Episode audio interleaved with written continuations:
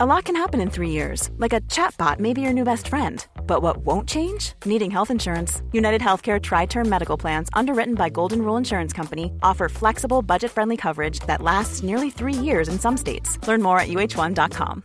This is Paige, the co-host of Giggly Squad, and I want to tell you about a company that I've been loving, Olive and June. Olive and June gives you everything that you need for a salon quality manicure in one box. And if you break it down, it really comes out to $2 a manicure, which is absolutely insane. It's also so easy to get salon worthy nails at home with Olive and June. The difference between how your nails used to look when you did them yourself and now with the Manny system is a complete game changer. The best thing about Olive and June too is it's a quick dry. Dries in about one minute, lasts for five days, and full coverage in up to one to two coats. Visit oliveandjune.com slash perfectmani20 for 20% off your first system. That's oliveandjune.com slash perfectmani20 for 20% off your first system.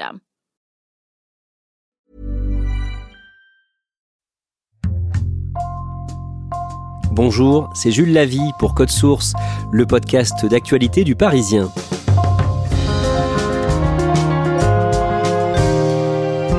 Pour briser le silence sur l'inceste et toutes les violences sexuelles faites aux enfants, une campagne de sensibilisation a été lancée en France le 21 septembre. Parmi celles et ceux qui témoignent dans le cadre de cette campagne, Sébastien Bouey, ancien rugbyman, âgé aujourd'hui de 42 ans, il a été violé régulièrement pendant 4 ans à partir de ses 11 ans et demi par le mari de sa cousine. Sébastien Boy a mis des années avant de réussir à parler et à porter plainte, mais il est convaincu que ça l'a aidé à se reconstruire. Il raconte son histoire aujourd'hui dans Code Source au micro d'Ambre Rosala.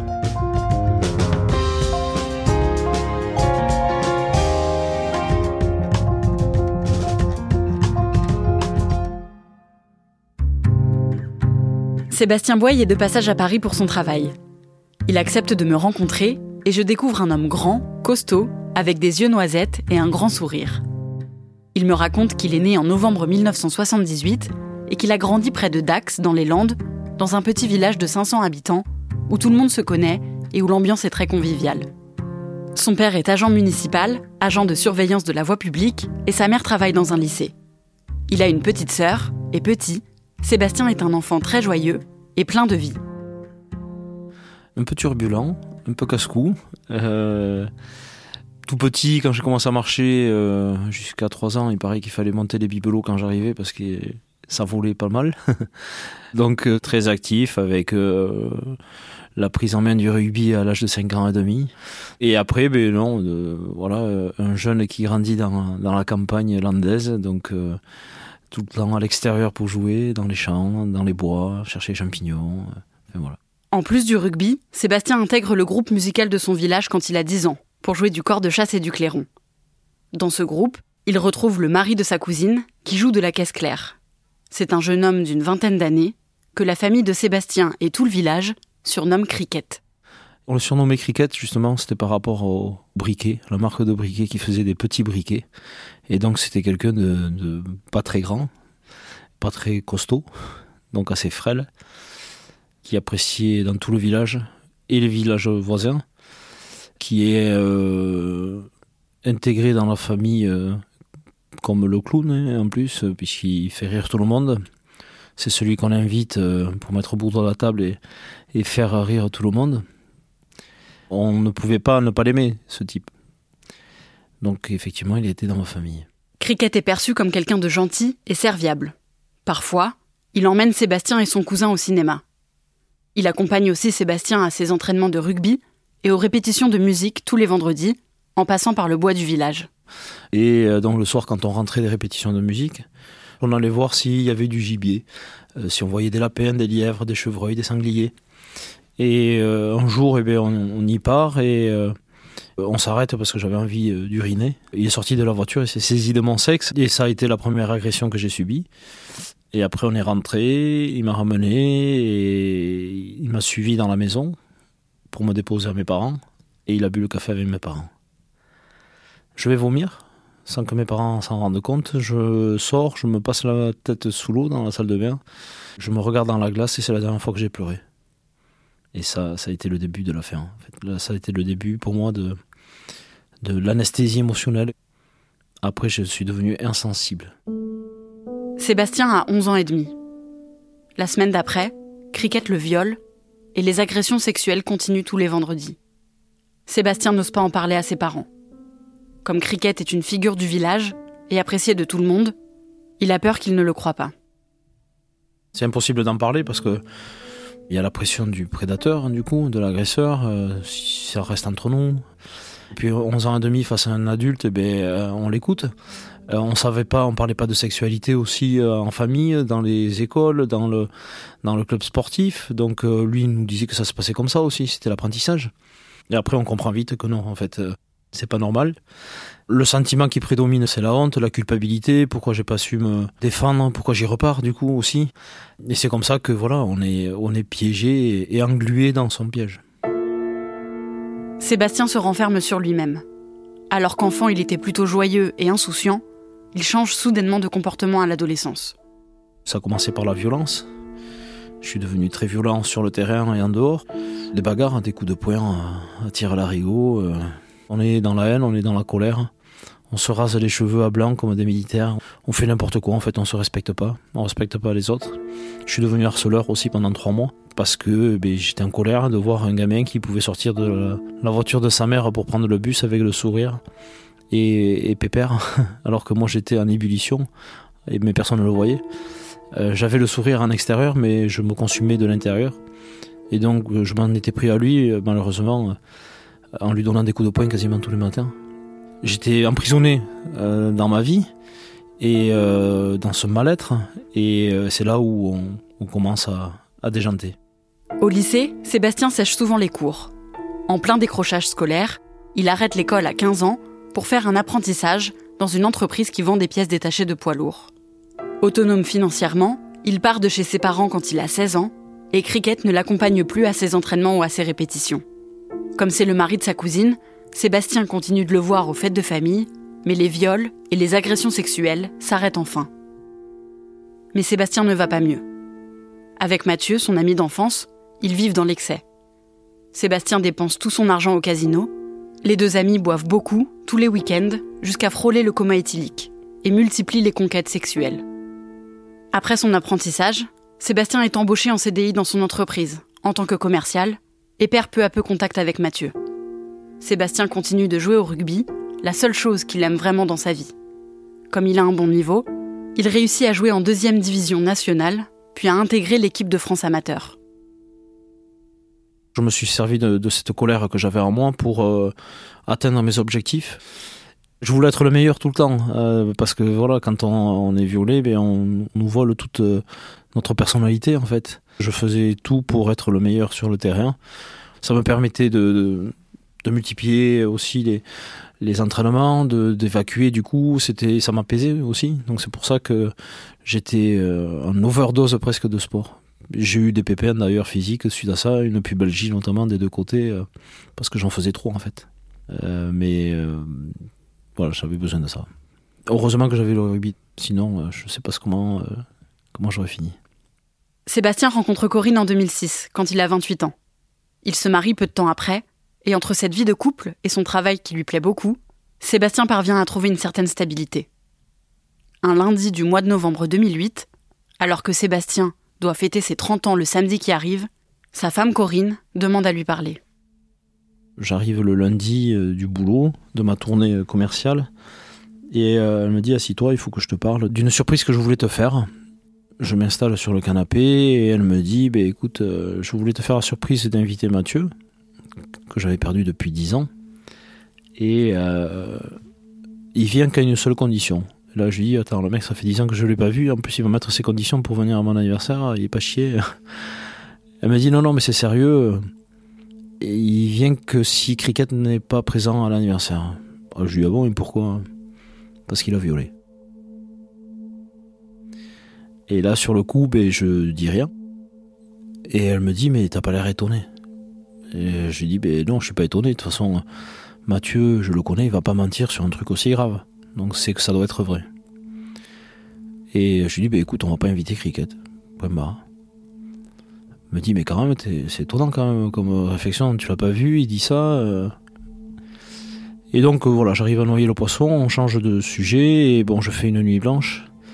Et le lendemain, elle m'appelle sur ma tournée, elle me dit Bon, je viens d'avoir Mathieu, c'est terrible quand même, il m'a tout raconté.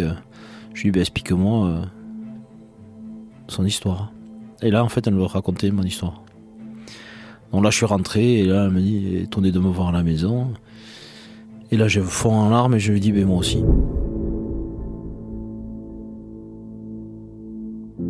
Sébastien raconte toute son histoire à Corinne. Il appelle ensuite Mathieu et ils parlent ensemble pendant des heures. Le soir même, il décide de tout dire à ses parents et les invite à venir chez lui en urgence. Ben, je leur explique tout, en fait. Euh, je suis assis face à eux. Et là, euh, j'ai beaucoup de peine pour mes parents. Ils ont du mal à imaginer. Et bien sûr, la culpabilité qui est décuplée quand on entend ça de son enfant. Puisqu'il me jetait dans la gueule du loup tous les vendredis soirs sans le savoir. Et c'était quelqu'un qui s'appréciait en plus, et c'était un ami de la famille. Hein, donc, euh.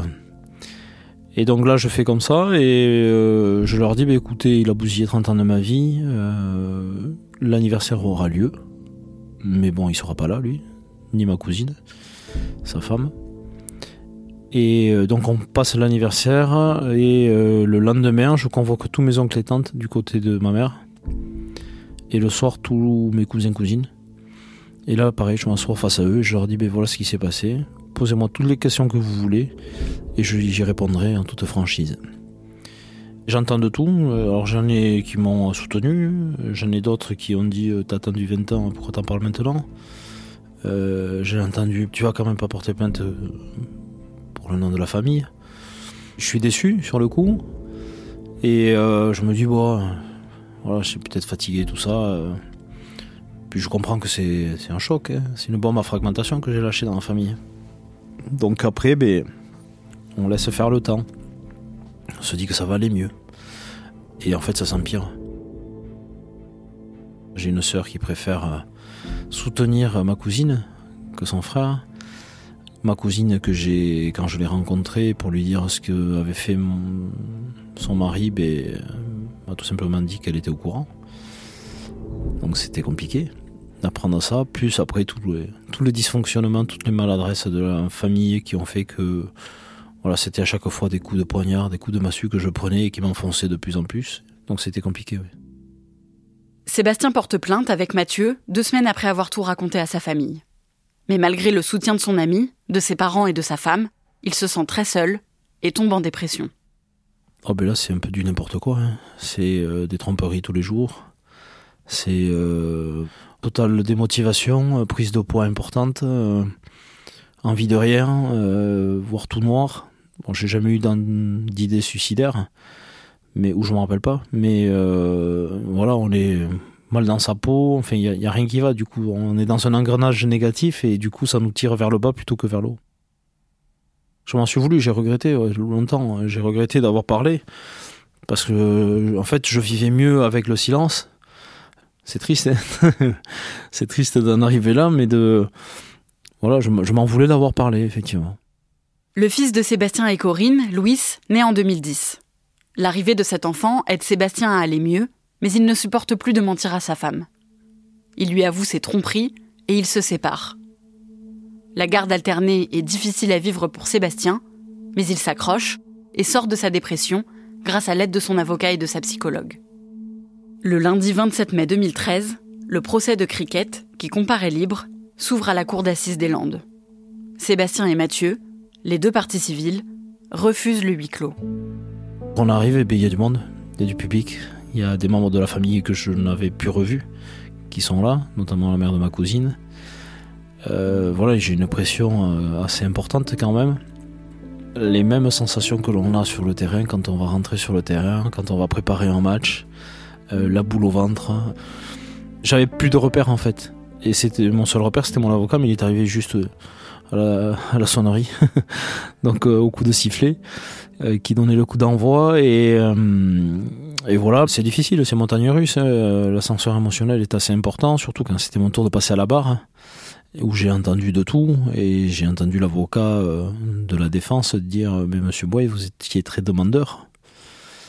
J'ai pris un hypercute quand j'ai entendu ça. J'ai pris ma respiration parce que Je lui dis demandeur, euh, je pense pas, parce que quand on. La seule envie que l'on a, c'est d'arracher la tête et les yeux de, la personne. Je pense pas que j'en étais demandeur. En revanche, demandez à votre client si lui n'était pas amoureux de moi. Et donc c'est la présidente qui a pris la parole et qui lui a demandé étiez-vous euh, amoureux de Sébastien Bouey Et là il répond oui. Et euh, c'est là où il a été nommé pédophile pour la première fois pendant le procès.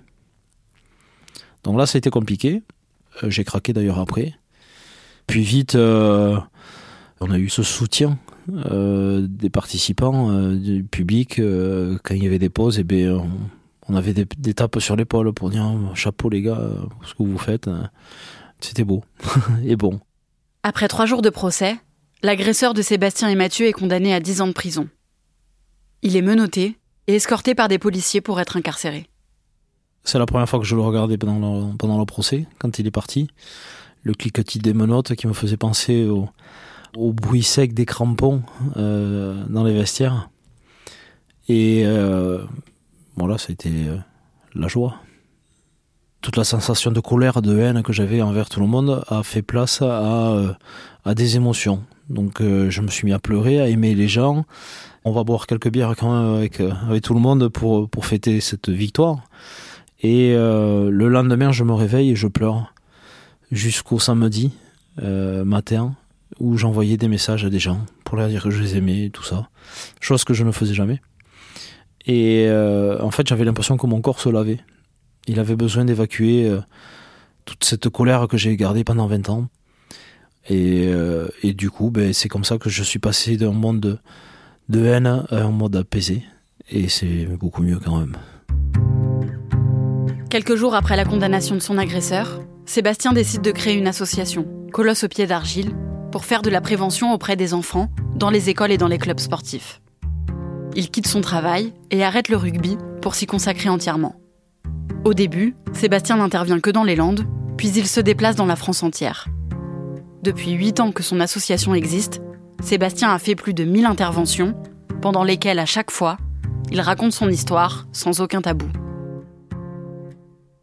De voir un homme euh, qui puisait rugbyman, qui dit apaisément qu'il a été violé presque avec le sourire, ben, ça fait un petit électrochoc et ça permet euh, de libérer la parole systématiquement. Il n'y a pas eu une intervention en 8 ans où je n'ai pas eu de victime face à moi. Que ce soit euh, dans l'école primaire, en collège, en lycée, en, en milieu sportif, que ce soit en formation avec 20, 30 personnes, des réunions publiques où il y a 100 ou 500 personnes c'est catastrophique en fait la situation.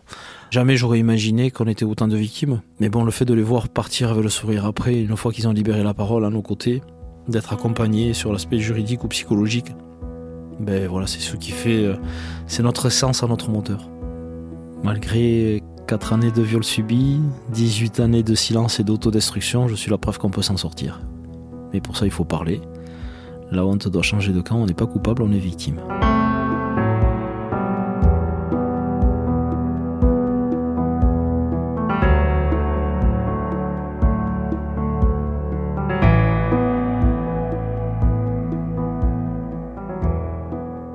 l'agresseur de Sébastien Bouey, ce fameux cricket, il est toujours en détention?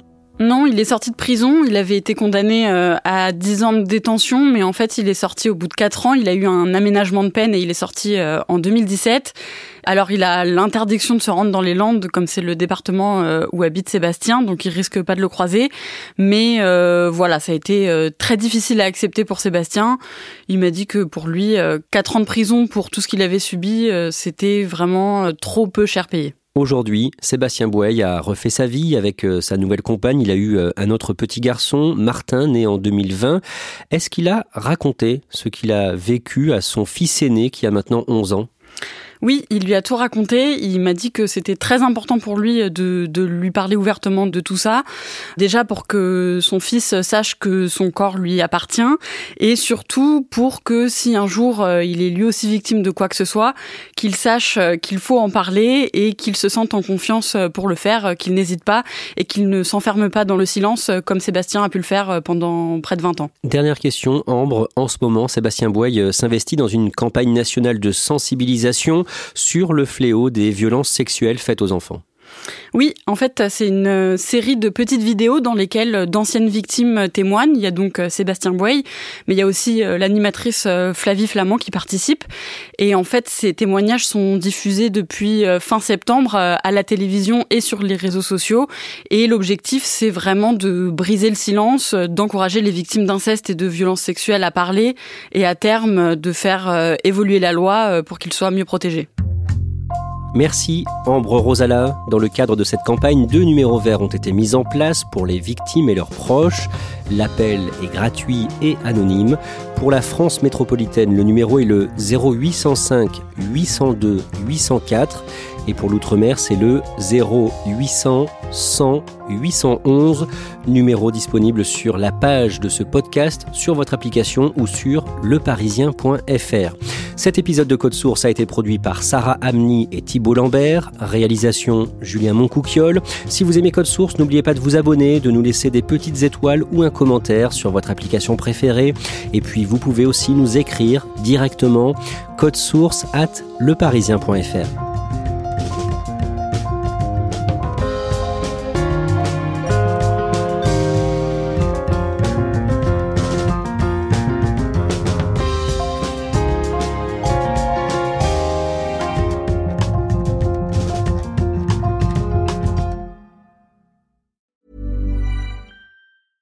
A lot can happen in the next three years. Like a chatbot may be your new best friend. But what won't change? Needing health insurance. United Healthcare Tri Term Medical Plans are available for these changing times.